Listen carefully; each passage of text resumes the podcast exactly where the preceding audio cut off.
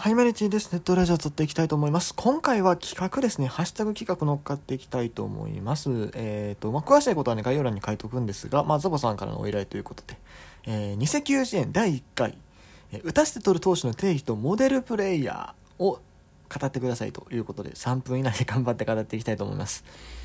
打たせて取る投手とは何かなんですが、まあ、その名の通り打たせて取る投手です。まあ、要はだから、あの、ゴロアウトが多いってことですよ。うん。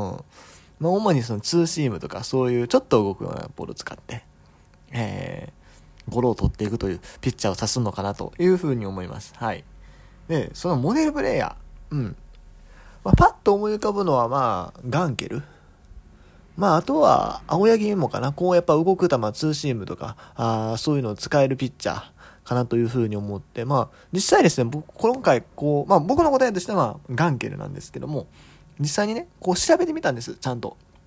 あの、どのピッチャーが多いんやろっていうのをね。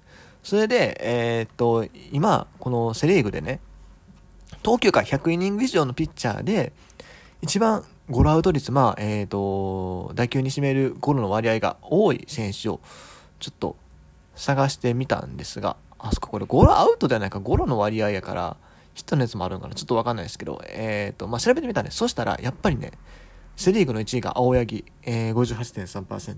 セリーグ2位がガンケル、56.1%でした。はい。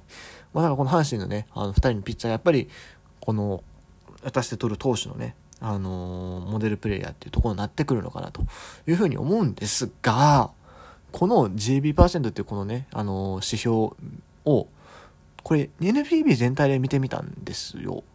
そしたらね、意外な投手、僕にとって意外でした、このピッチャー。が1位でした。はい。そのピッチャー誰かというと、山本由伸なんですね。えっ、と、青柳58.3%が、えー、打球に占める5の割合なんですけども、山本由伸が58.6%。まあ、微妙に上なんですね。そう。なんかどっちかというと山本由伸三振のイメージが強いんですが、ゴロアウトも結構多いということで。ただ、山本由伸の場合、えー、奪三振が199と。